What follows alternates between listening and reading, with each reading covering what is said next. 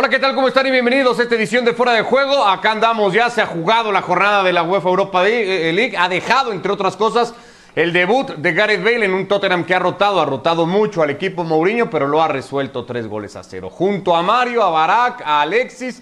Acá estamos ya listos para empezar a platicar de todo esto, Mario. Eh, y arrancando con eso, con la victoria del Tottenham, lo había advertido de alguna manera en redes sociales Mourinho, arranca así su camino Mou hacia lo que espera pueda ser otra Europa League. Ya la ganó alguna vez con el Manchester United.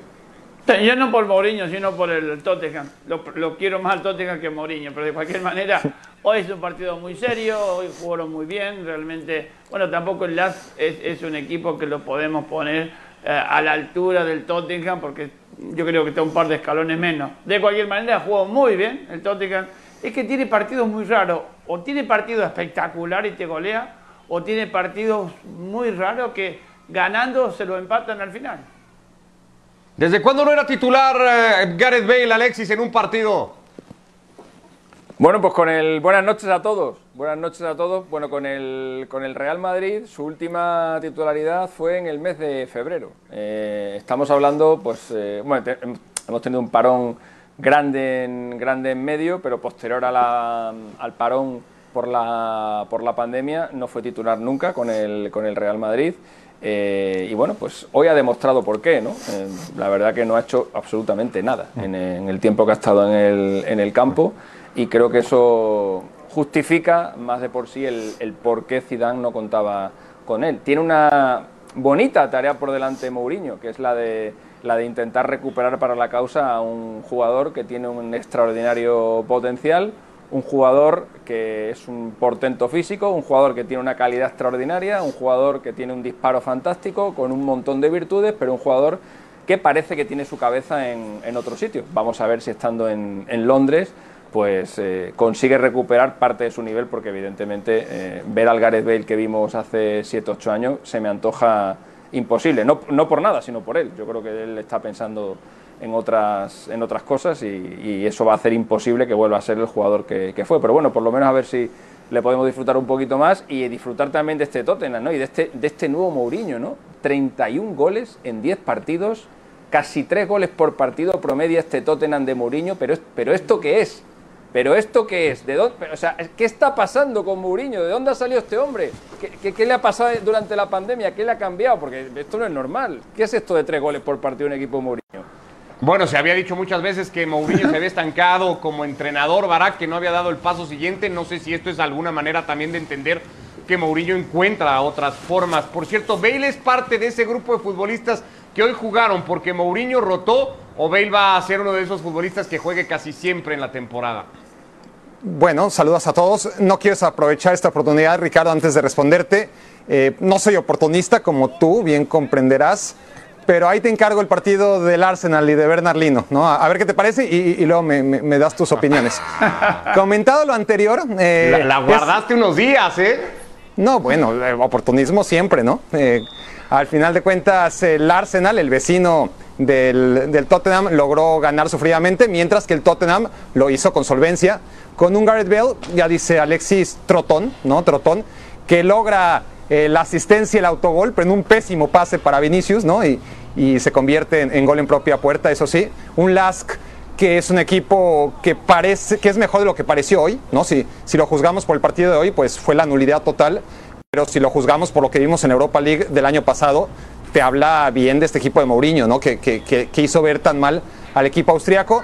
A ver, yo sí soy de los que piensa que Mourinho está acabado. Es demasiado decir, ¿eh? obviamente, y más con, actuaciones como la de ahora, con la del 6-1 todavía muy reciente. Vamos a ver hasta dónde llega este Tottenham. La verdad es que tiene muy buenos futbolistas. Eh, es un equipo que no controla sus partidos como quisiera Mourinho. No, no, no es el típico equipo de Mourinho, pero sí es un cuadro que, que está viendo portería con continuidad, no solamente esta temporada, sino ya desde la anterior. ¿Tú crees, Mario, que pueda ser de alguna manera un, intento de Mourinho de jugar o hacer jugar a su equipo a otra cosa? ¿O es una mera casualidad esto que le hemos visto al Tottenham con la pegada que ha ido mostrando ahora? Bueno, yo creo que los jugadores están muy metidos en lo, que tienen que hacer. Yo creo que están acertando mucho. Fíjate que eh, ya lo dijo Alexis, la cantidad de tiros que tiene y la cantidad de goles que tiene. Pero de cualquier manera, este Tottenham, cuidado, que tampoco digamos que mira para atrás y tiene una reserva en el banco espectacular. Hay que ver, este recién comienza, esto todavía queda muchísimo, tanto en la Premier como en, la Europa League. Ojalá, ojalá este, este Tottenham siga dando ese espectáculo que está dando con goles incluidos. Pero, pero, pero, Mauriño, ya sabemos cómo es. Tiene, tiene sus ataques y esos ataques pueden ser que el día de mañana te mete a todos atrás y a lo mejor juega con, con zona adelante solamente. Ah, por lo pronto ahí está ya y ya dabas cuenta tú, eh, Alexis, registros inimaginables y pocas veces vistos en los equipos del portugués, eso sí. Sí, estamos viendo, estamos viendo un equipo eh, muy realizador. Es que si es que hace, hace nada estábamos hablando de un récord histórico de, de, Mourinho que tiene casi mil partidos en su carrera profesional y por primera vez había metido seis goles en partidos consecutivos. Eh, le, metió, le metió siete al Maccabi en la Europa League y tres días después estaba marcando seis goles en, en Old Trafford. Son, son cifras eh, ojo que Mourinho ha estado en varios de los clubes más grandes de, la historia del fútbol. Estoy hablando del Inter, estoy hablando del Chelsea, un Chelsea que era fantástico y que tenía unos, delanteros y una línea de ataque maravillosa. ¿Qué decir del, Real Madrid? Y jamás había conseguido registros como estos que está logrando con el Tottenham. Respecto a lo de si es casualidad o no, hombre, tiene mucho que ver eh, Harry Kane y Heung-Min Son. Eh, Harry Kane entre goles y asistencias lleva 18 y Heung-Min Son entre goles y asistencias lleva 13. 18 más 13 son 31, que son los 31 goles que lleva el, Tottenham. Es verdad que no, es exactamente así la cuenta, porque muchos de esos goles de asistencia se la han dado entre ellos, ¿no?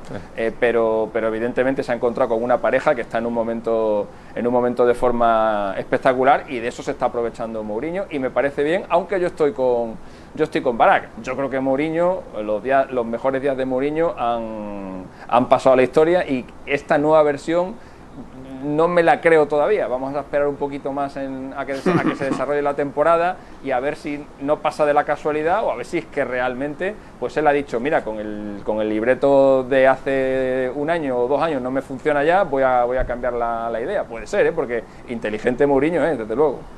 No está Ricky porque después de hacer el partido y después de ver el resultado se fue a festejarlo, pero ya habrá que ver qué tiene que decir Ricky al respecto de que consideren a Mourinho terminado. Vamos a otro partido que ha dejado la jornada de hoy porque me parece que es una de las grandes sorpresas por el rival, por el arranque que había tenido Barak el Napoli en la temporada, porque enfrente estaba un AC Talmar, si hablábamos ayer del Sáctar y sacudido por las bajas de COVID. Bueno, 13 futbolistas infectados igualmente por coronavirus en el conjunto holandés. Eso llegó a poner en duda el desarrollo del partido. Bueno, pues lo han ido a jugar y lo han ganado 1 a 0, sorprendiendo a los de Gattuso y sorprendiendo a muchos más.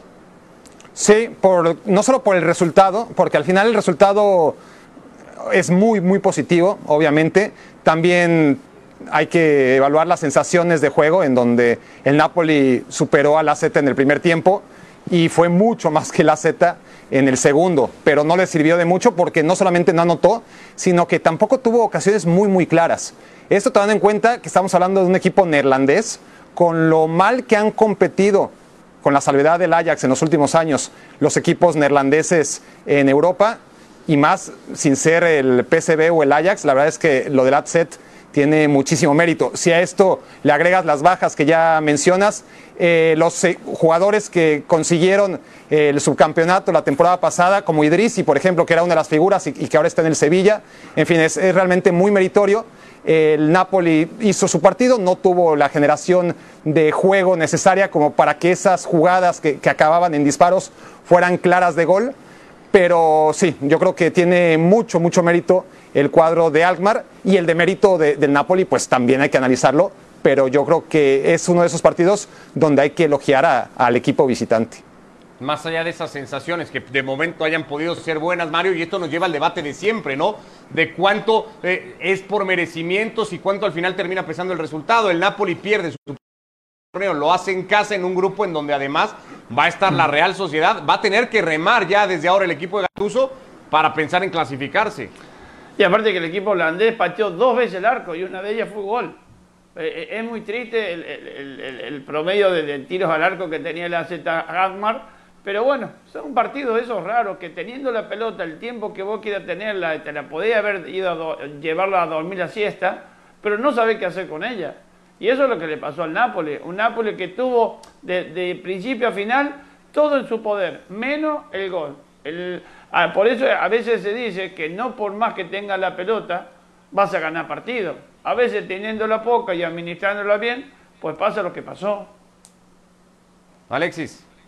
Sí, bueno, este es el típico partido que si alguien, alguien se pone, algún, algún vago, que los hay, ¿eh? que los hay, algún compañero vago, los hay, se pone a analizar el partido en la, en la, tele sin haberlo visto, pues, pues lo más probable es que haga el ridículo, porque la verdad que es un accidente total lo que le ha pasado hoy al, al, Napoli. Es el típico partido que en la vida lo puedes analizar desde, desde la perspectiva del, del, resultado. El Napoli ha sido, ha sido mejor, ha merecido ganar el, partido. Es verdad que le, ha faltado, que le ha faltado verticalidad, pero en todo momento ha tenido el control del encuentro. Lo que pasa que, bueno, que el, el AZ pues, se, ha encontrado con, se ha encontrado con ese gol y ha sabido administrar su, su ventaja. Bueno, más que ha sabido administrar su ventaja, ha tenido la fortuna de que el Napoli pues, no ha conseguido convertir las poquitas ocasiones que, que ha tenido, algo que se ha hecho el equipo el equipo holandés. Estamos viendo muchos partidos de este, de este estilo. En la Europa League esto es muy típico. También tiene mucho que ver, creo yo, con la voracidad con la que los equipos se toman esta competición. Creo que es una competición más para equipos de segunda fila que para equipos de primer nivel, salvo honrosas excepciones, y me estoy acordando, por ejemplo, del, del Sevilla, pero en general y sobre todo en la, en la Serie A e incluso en la Premier League, eh, el año pasado es la excepción, en la que varios equipos como el Manchester United y el Wolves llegaron a, a instancias finales, pero normalmente no le dan mucha, no le dan mucha importancia a la, a la, Europa League y también por ahí puede que se analicen muchos de los resultados raros que están teniendo en esta competición los equipos italianos en los últimos años. A ver, coincidiendo en eso y, en, el partido que se termina presentando hoy, si el Napoli llega en algún momento de, de, la fase de grupos a echar cuentas y a necesitar de los tres puntos, el consuelo le va a servir de poco a Alexis decir, bueno, es que aquel partido contra el AZ lo teníamos que haber ganado porque jugamos mejor, pero bueno, pues lo perdimos porque así se dio el partido. Es decir, eso no le va a servir al equipo de Gatuso si el escenario se presenta así. No, no, evidentemente, evidentemente. Pero lo que yo te decía es que a lo mejor... Eh el momento ese de echar las cuentas, pues cuando la, no es lo mismo echar las cuentas para clasificarte a octavos de final de la Champions que para clasificarte a 16 de final de la Europa League. Igual las cuentas, las de la Champions las echas con, con, papel y lápiz y calculadora y las de la Europa League pues las echas en un ratito y con un, y con un abaco, ¿no? Pues, pues tampoco es una cosa que te, que te preocupe mucho. Creo, creo que además el Napoli es precisamente uno de esos equipos que lo ha demostrado eh, permanentemente. La, las actuaciones del Napoli en la Champions League a pesar de que en muchas ocasiones no ha superado el grupo porque ha tenido rivales muy duros, han sido bastante, bastante notables y sin embargo sus actuaciones en la Europa League, salvo un año, eh, que sí, llegó a cuartos llegó de a final, semifinal contra pues, el Dnipro, sí. perdón, a semifinales, correcto, eh, no, han sido, no han sido destacadas y creo que tiene mucho que ver con cómo se afronta esta, esta competición. Y veremos cómo va en el calcio también para ver cómo va priorizando. Pero esto, pero perdona, Ricardo, esto, esto que le ha pasado al Napoli le puede pasar también al Madrid. O sea, el Madrid en la quinta jornada o en la sexta jornada de no, la Champions League puede decir, me faltan, me faltan los tres puntos del, del, del Shakhtar. Bueno, ¿Del Shakhtar? ¿Dónde sí, están? ¿Qué vamos a hacer? Sí, claro, sí, totalmente. Y más teniendo que ir la semana que viene a Borussia Park y luego recibiendo al Inter a ver cómo termina la, la, primera vuelta de la fase de grupos para el Madrid, ya lo estaremos platicando seguramente. Hablamos del Milan, Mario, y hablamos de este equipo que, que sigue demostrando que el inicio de temporada no es casualidad, acumulando partidos ya sin derrota, ya no solo sin derrota, acumulando victorias. Había ganado el derby como haya sido, con poca generación, con dos goles temprano de, de Ibra. Hoy se para en Glasgow termina siendo creo que un partido serio y lo termina superando igualmente. Sí. sí. a pesar de que sufrió quizás un poquito en el segundo tiempo después del descuento del Celtic, pero así todo, yo creo que este Milan se ha presentado en cualquier campo que vaya diciendo, señores, hemos vuelto y ojalá que les dure, porque realmente lo está haciendo, lo está haciendo bien, con Ibra como cabeza visible de, ese, de esa delantera que tiene y que está marcando goles y está marcando quizás así el juego que tiene que realizar Milan. A mí me gustó, me gustó por pasajes del partido el, el, buen juego de este equipo. ¿Qué más va a tener que hacer el equipo Barak para que digamos, bueno, en una de esas el Milan sí está volviendo? No, yo, yo, yo, creo que tendrá que convencer eh, y va a ser muy complicado. Yo, yo, creo honestamente que está rindiendo muy cerca de su techo. Entonces habrá que analizar cuando al Milan no le alcance eh, porque habrá un tramo de la temporada en que deje de ganar. Eh, está claro que tiene muchas limitaciones y en ese momento creo que hay que ser conscientes de que Stefano Pioli ha hecho un gran trabajo, ¿no? Que, que el 2020 del Milan, seguramente ya Alexis va a ahondar en él, ha sido buenísimo, ha sido mejor, ¿no? El año calendario 2020 que cualquiera de, de la década pasada. Entonces, basado en esto, sí, eh, yo creo que, que, el Milan es un equipo que no le sobra nada, que, que, sufre todos sus partidos, que es combativo, que es guerrero, que, que, esto es un halago, es decir, no, no quiero demeritar lo que hace el Milan, pero si piensas en el Milan, lo primero que piensas es que es un equipo que compite, que es un equipo ríspido, que es un equipo que aprovecha sus oportunidades, que es un equipo consciente, que ya no es el gran Milan, que está trabajando para ser el gran Milan, pero no juega como un equipo grande. A ver, Alexis, ¿cómo, están los, ¿cómo está el año y eso que dice Barak y los datos? Sí, este equipo si miras, que sigue acumulando si, resultados. Si miras la clasificación de los equipos de la, de la Serie A, por delante del Milan en el año 2020 solamente hay tres, que son el Napoli, el, perdón, el Atalanta, el Inter y la Juventus. Luego va ya detrás el Milan, que bueno, que ya es bastante decir, ¿no? El, volverle a ver ahí en la zona, en la zona alta de la, de la clasificación, pero eh, es que cuesta mucho el cuesta mucho el hablar de, un gran Milan viendo lo que hemos visto hace no tanto tiempo, ¿no? Hace 12, 13 años era un equipo repleto de estrellas. Ahora está colgado de Ibrahimovic. Eh, es verdad que Ibrahimovic es muy bueno, es verdad que. Yo por el partido de hoy no lo puedo analizar porque todavía no lo he visto. Eh, yo te puedo analizar lo que he visto del Milan hasta el fin de semana pasado y un equipo que vive colgado de Ibrahimovic, de un jugador que está ya rondando más los 40 que los 30, ¿qué puedes esperar? ¿Qué puedes esperar de eso? Evidentemente en algún momento este Milan y me, y me, y me fastidia porque, porque me gustaría que, que, que, los grandes equipos, como, como, es el caso del Milan, recuperaran su, recuperaran su esencia, pero me cuesta mucho creer que este Milan pueda mantener, no ya la racha que lleva, que lo ha ganado todo, sino, sino una racha medio, medio decente, ¿no? Para, para poder pelear por algo. Bueno, pues ahí está el equipo de Pioli de momento con un, figurón en Slatan y luego un puñado de futbolistas que ahí están dando resultados, eh, rindiendo como tienen que rendir. Ahí tendríamos que anotar seguramente a Benacer, ahí tendríamos que anotar a Teo Hernández, ahí tendremos que anotar a algún otro más que se quiera sumar a esa lista. Hoy ha aparecido Brahim Díaz a hacer uno de los goles, un refuerzo que le ha llegado al equipo para tratar de ver si el Milan realmente puede competir y estar a la altura de lo que se espera de ellos, ya consiguiéndolo la temporada pasada. Más resultados de esta Europa League, algunos de ellos, el sufrido triunfo que ha tenido que trabajar y trabajar en serio el equipo del Villarreal, la victoria del Hoffenheim en casa igualmente trabajada y resuelta sobre el final con un gol de Dabur cuando el partido ya eh, se terminaba. Eh, así las cosas en esta primera jornada de Europa League. Nos metemos al tema del clásico porque es fin de semana de eso. El sábado se juega en Camp Nou el Barça Madrid. Y Sergio Ramos, hoy Alexis ha vuelto a entrenar por separado, no se sabe cuál sea el verdadero estado del central del Madrid y si pueda o no llegar a tiempo al partido del fin de semana. Bueno, parece que sí va a llegar, parece que sí va a llegar. De hecho, yo creo que si el, eh, si el Madrid-Shakhtar hubiera sido el sábado y el Madrid-Barça hubiera sido el, el pasado miércoles, eh, habría jugado el partido.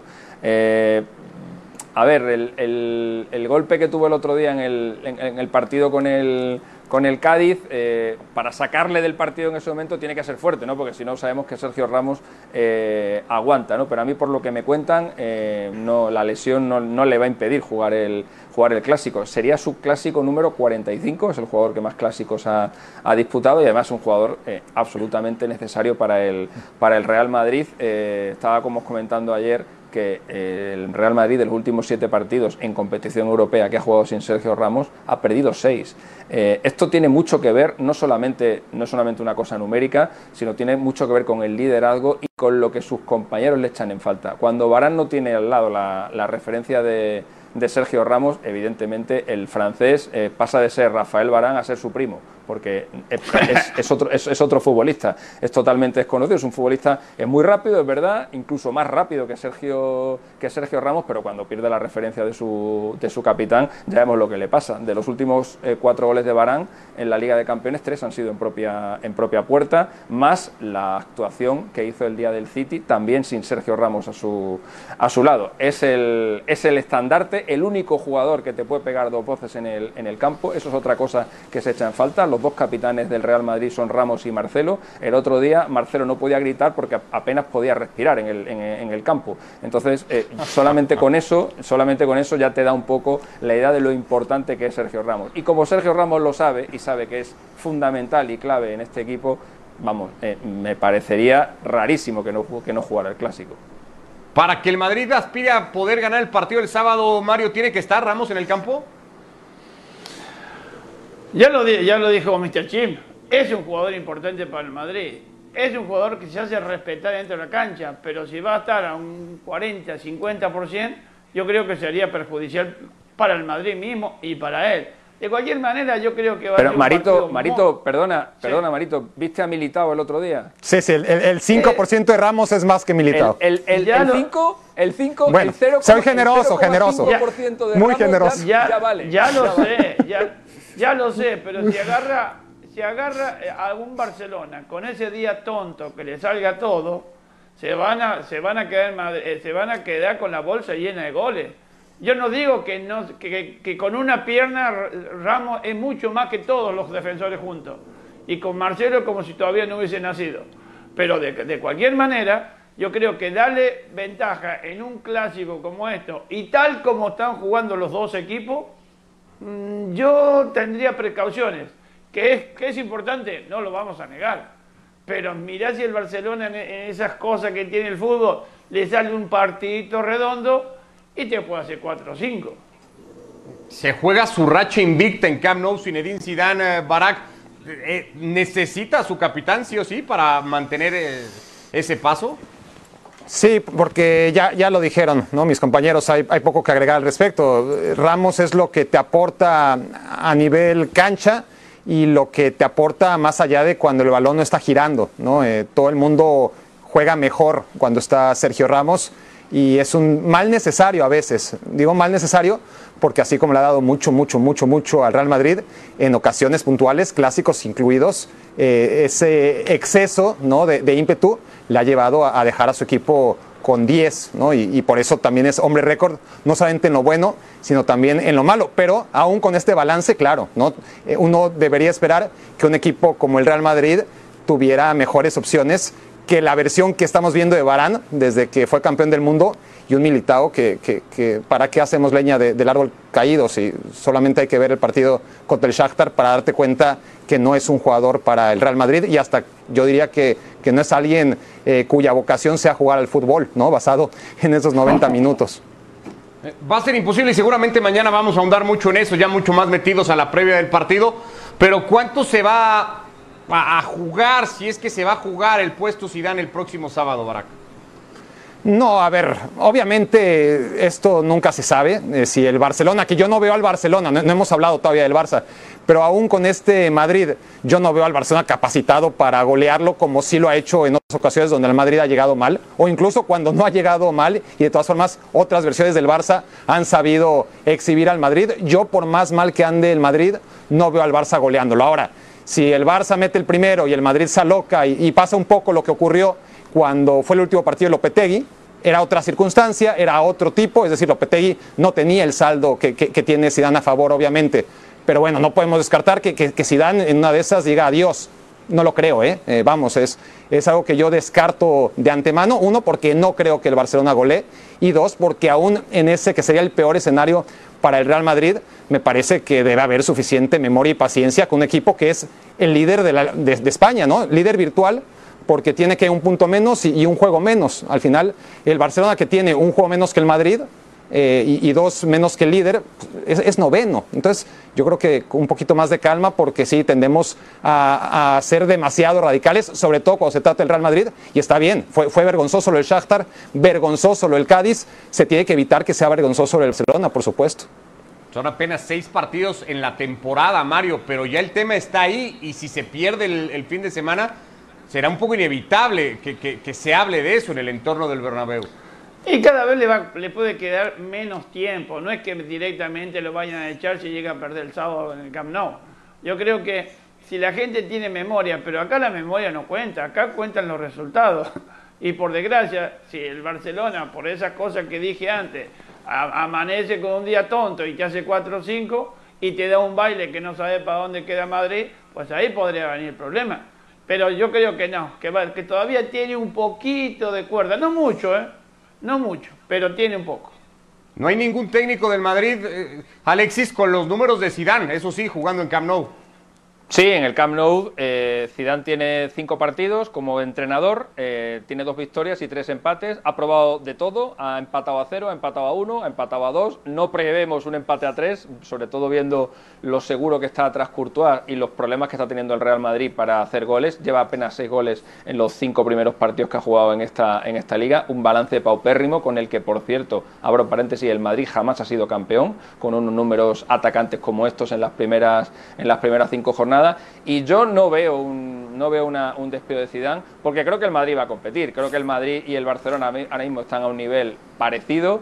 Eh, tenemos eh, todos el foco de lo que pasó contra el Ferenbaros y de lo que pasó contra el Shakhtar, pero el Ferenbaros no es el Shakhtar. El Shakhtar es bastante más equipo, aunque tuviera eh, sus limitaciones por el, por, el tema del, por el tema del virus y tuvo que jugar con bastantes suplentes, pero aún así es mucho más equipo que el, que el Ferenbaros, no solo desde el punto de vista de la calidad, sino también desde el punto de vista de la experiencia. Yo me quedo con lo que vimos el paso a fin de semana, y lo que vimos el paso a fin de semana fue un Madrid inoperante ante el Cádiz y un Barcelona inoperante ante el Getafe. Esa es la referencia que creo yo que es válida. La última vez que estos dos equipos llegaron a un clásico tras derrota fue en el año 2003 eh, y en aquel clásico marcó Ronaldo y marcó Luis Enrique y el partido acabó 1-1 y fue un tostón terrible porque la verdad que el, partido pues no se recuerda por, por absolutamente nada, ¿no? Y creo que lo que va a pasar en este, en este partido es que el Madrid va a sacar la casta, va a sacar el coraje y la calidad de sus jugadores, que también la tiene. No olvidemos que el Madrid contra el Shakhtar jugó con, con Mendía a, banda cambiada, con Militao y con Barán y con Marcelo. Creo que la defensa se va a parecer muy poco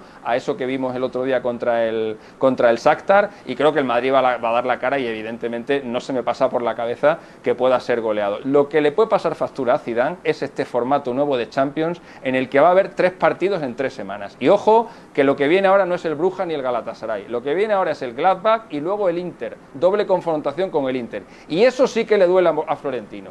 Eso sí que le duele a Florentino, la posibilidad de que el Madrid, por primera vez en su historia, se quede fuera en una fase de grupos de la Liga de Campeones. De momento ha jugado 28, ha pasado a las 28 y estos tres partidos que vienen ahora una semana detrás de otra, como el Madrid no rinda ahí, ahí sí que veo yo la posibilidad de que Florentino diga hasta aquí, hasta aquí hemos llegado. Sí, y sumado a lo que pueda dejar el partido del fin de semana. Me voy a quedar con ese dato que daba Alexis Mario de, la poca pegada del Madrid y, de lo que le ha costado marcar goles como para empezar a, pensar y mañana, insisto, lo vamos a hacer eh, mucho más detallado, pero ¿quién va a jugar al lado de Benzema para hacer goles el sábado en Barcelona?